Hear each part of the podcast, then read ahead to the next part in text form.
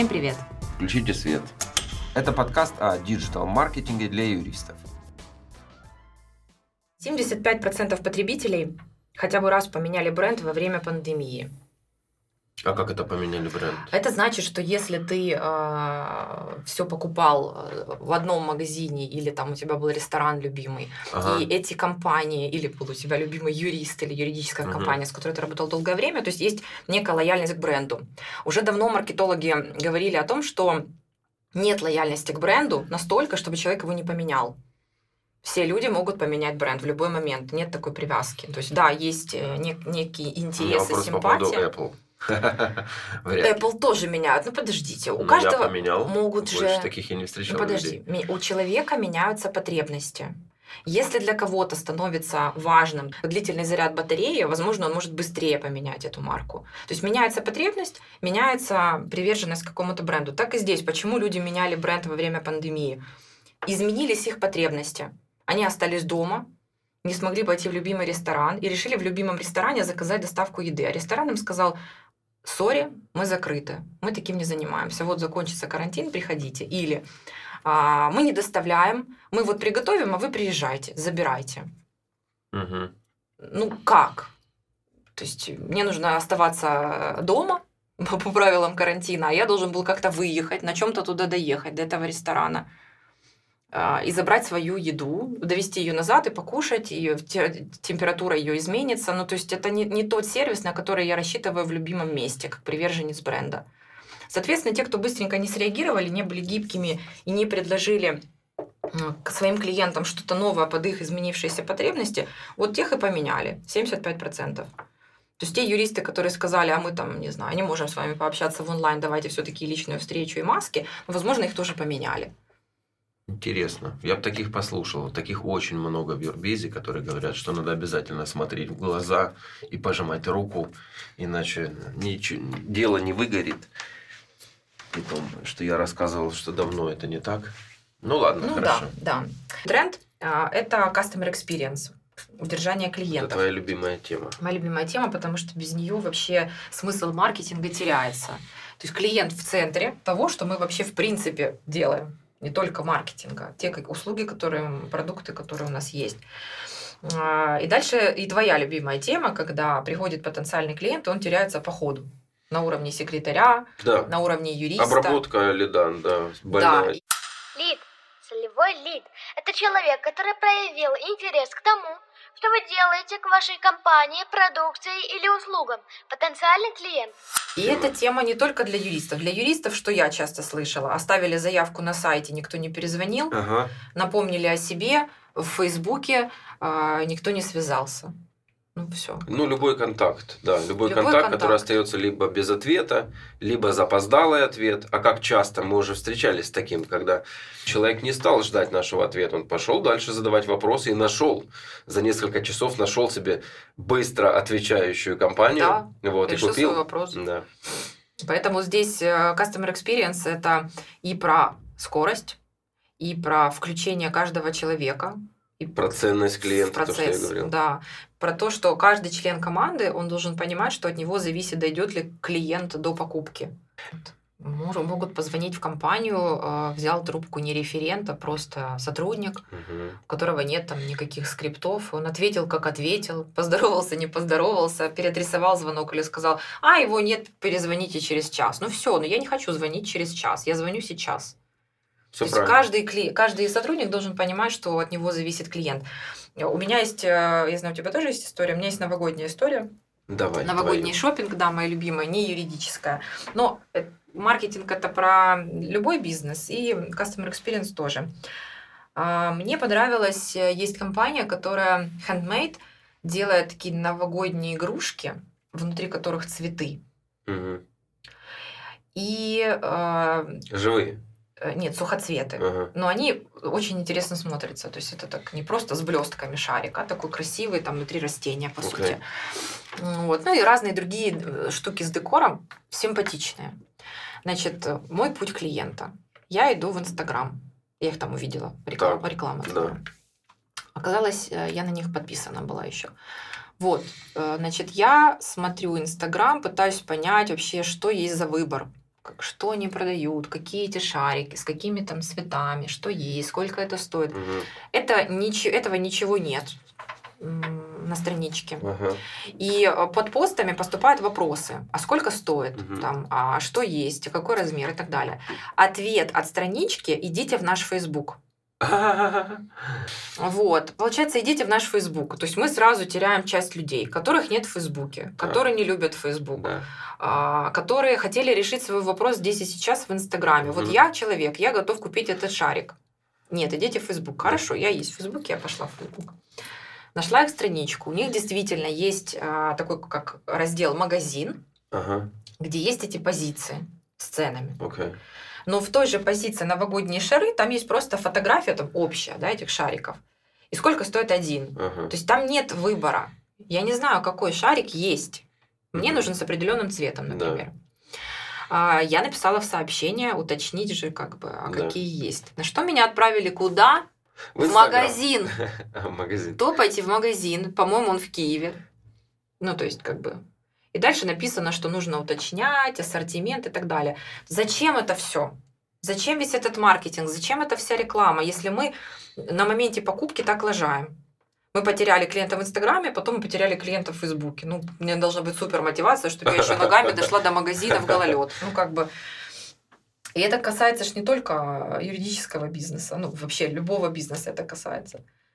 А где наш клиент, вот точки контакта с ним, где? Даже вывеска это точка контакта. Если он ее не увидит и будет шататься по, торгов... по офисному центру час, но это как бы не добавляет баллов э, к этой компании. Тогда, что- наверное, правильное решение здесь это такой нагоняй со стороны собственника, чтобы заложить эту ценность в головы каждому сотруднику. Не просто, что если пришел запрос, вы там должны его как можно быстрее обработать или качественно. А что это, это в ценностях, это в приоритетах у вас так должно быть. Если у вас сейчас есть такая задача, побежать туда, сходить туда, ответить тому, или там позвонить, написать такой документ, но у вас есть новый лид, который стоит денег, то вот он приоритетный. Его обработай сначала, а потом займись остальными делами, записанными. Ну, да. Но на практике обычно наоборот. У меня судебное заседание, у меня там контракт, сроки горят, а это подождет. Сто процентов. А не так это работает. Не так прав, работает. да. То есть мы потеряем клиента, потому что ему нужно здесь и сейчас, и он рассчитывает Он на просто дороже. Вот по стоимости Да. он дороже, как новый, который даст тебе заказ, а может и много заказов. Ты же ничего о нем не знаешь, нельзя его отфутболить. Как часто такое было? Вот я сейчас уже научился идентифицировать клиентов просто потому, как они излагают свою идею, понимаешь? Я некоторым, я стараюсь, конечно, всем отвечать, наверное, там 99% случаев я всем отвечаю. Но я уже понимаю, если этот может купить, то что он у меня купит? Понимаешь? Э, И для меня всегда был приоритет новые, новоиспеченные. Я завален, у меня одномоментно 4 кейса, сроки горят, все горит, но если новые запросы, я их должен взять в течение 24, выяснить э, истинную потребность и довести его до покупки как можно быстрее. Здесь все остальное ждет. И, наверное, если в головах это будет у людей, все, не просто, что вы должны репостить, не просто, что вы должны ответить за такое-то время, вы должны это сделать качественно и так далее, а что это приоритетно по сравнению со всей текучкой вашей на сегодня, на завтра и навсегда. Да, а, расскажи свою историю про суши, потому что она про обслуживание клиентов тоже. Я не такой прокачанный, как ты в Client Experience, но я довольно... э, Ты пострадавший клиент. Да, я довольно, э, ну так близко к сердцу воспринимаю вот такие вот штуки. Потому что, знаешь как, я, наверное, передумываю заранее, за них много я делаю. Я же слышу скрипты, которые звучат с той стороны. Я слышу подсказки старшего, когда я задаю нестандартные вопросы, чего-то нет в скрипте. На фоне я слышу, как человек в процессе думает. Идеально, конечно, это приватбанк, у которых есть ответы на любые вопросы И под прописанные, вопросы. и под вопросы, прописанные в скриптах. А это история с суши, когда я знал, что мне на конкретное нужно э, время еда, потому что собиралась компания людей. Я поэтому позвонил не за час, как обычно звонят, я позвонил за два с половиной часа, зная, что доставка у них работает не дольше часа, зная, что они находятся, в принципе, в 10 минутах ходьбы от моего дома. Вот, я им все это рассказал, объяснил и сказал, что, друзья, я слышу, с той стороны говорят мне по скрипту, отвечают в стиле «да», э, мы вам доставим там в течение часа или часа 20, я еще раз возвращаю, три или четыре раза возвращаю людей, что у меня особенный заказ по времени, мне на конкретное время. Я изначально спросил, вы вообще так работаете или нет, или мне позже надо звонить. Вот, на, на, на все я услышал да, в итоге доставили на полчаса позже, при этом эти полчаса я просто штормил их, рассказывая им, вот, ну, короче говоря, конечно, я переругался со всеми, там все извинялись, приседали, но проблема была в том, что доставщик сам определил свой маршрут, как ему будет удобней всех э, объехать и доставить свою еду, а не так, как попросил клиент я на конкретное время. Понимаешь? И опять же, проблема человеческий фактор всегда. Угу. Вот ему так было удобно, он э, так распланировал, а то, что мне надо было под время, никого это не волнует. Так мы плавно переходим к тренду. Это вовлечение команды. Команда на удаленке, это становится еще сложнее донести вот эту ценность клиента до каждого игрока, кто э, работает с клиентом. То есть это продажники, это сервис, э, это а, маркетологи и это юристы. То есть юрист, как э, в твоем случае доставщик еды, курьер, он может сам на своем рабочем месте определить приоритетность а, этого проекта по сравнению остальными, с остальными. Он может отсеять клиента, который ему там не нравится, например, как человек. То есть юрист, мы отдаем на откуп юристу, если у нас не выстроены процессы в компании, неважно какого она размера, пусть это звучит, наверное, сложно, процессы, а если у меня пять человек, то два человека это уже процессы. Да. Кто-то э, отвечает клиенту, кто-то делает коммерческое предложение, кто-то ведет переговоры, кто-то потом делает эту работу, а кто-то потом эту работу сдает и получает обратную связь. И этот весь процесс его нужно самим простроить, исходя из того, кто ваш клиент и как у вас это работает. И самое сложное, что не делается, отслеживать на каждой точке. Поэтому появляются эти CRM-системы. Поэтому речь идет о диджитализации бизнеса в целом, автоматизации того, что можно автоматизировать. Поэтому а, Этим занимаются не только юристы, маркетологи очень часто курируют весь э, всего лида или продажники. Вот он зашел, а что с ним было дальше? Да. Остался ли он доволен? Что он купил еще? А в, в отдельно, как бы в крупных компаниях международных появляются такие customer experience менеджеры, которые отвечают только за это. А как ты думаешь, вот в нашем Юрбизе записывают на микрофон продажников хотя бы первое время, чтобы отследить вообще, а как они это делают, делают ли это правильно и, и налаживают ли в процессе? Я думаю, что нет, потому что вообще нет э, такого понятия, как продажник, или оно есть в искаженном виде. То есть очень часто же продажник это тот же самый партнер или тот же юрист, который делает это и руками. И который, поэтому который, как это мы будем обрабатывая запи... клиента, должен блеснуть своей экспертизой, да, Конечно, а не продать. проинформировать, да. А, а так получается, что мы будем записывать, я буду записывать себя же, себя же контролировать, или меня кто-то будет контролировать, меня партнера, или меня старшего юриста. Но это как бы нет. А почему не смотреть на это, как э, отдавать потом малышам, продажникам, чтобы они обучались, как это делать правильно, какими словами говорить, и термины использовать, как реагировать на вопросы. Ну, работать с возражениями. Да. Ну да. да. Работа с возражениями, не уверен, что даже каждому партнеру известно, что это такое. Да, это фокус на, слава богу, хотя бы на 21 год. Вообще это фокус э, давно должен был да, поселиться да. в стратегии. Но мы делали, например, я точно знаю. Ты делал отдел продаж юридической да. компании, и э, ты курировал, учил, и записывал, и давал фидбэк людям.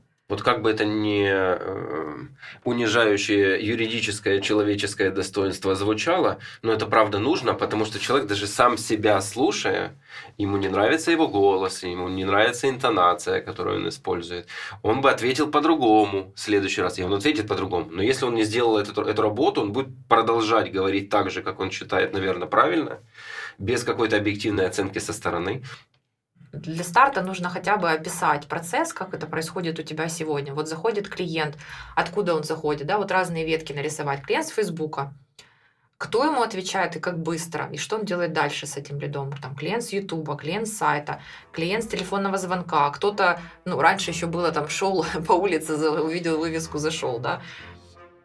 Э, клиент с мероприятия, кто его докачивает. Да, кто его докачивает вообще? Ну вот, поэтому надо начать с малого, нарисовать то, как есть это сейчас. Первое. какие есть... Нет, не всегда.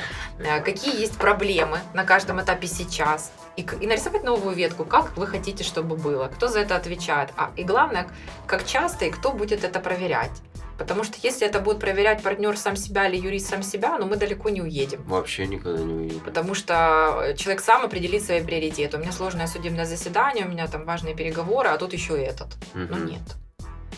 Поэтому начинаем с того, что мы работаем с нашей внутренней частью для того, чтобы внешняя часть приносила плоды, доходы.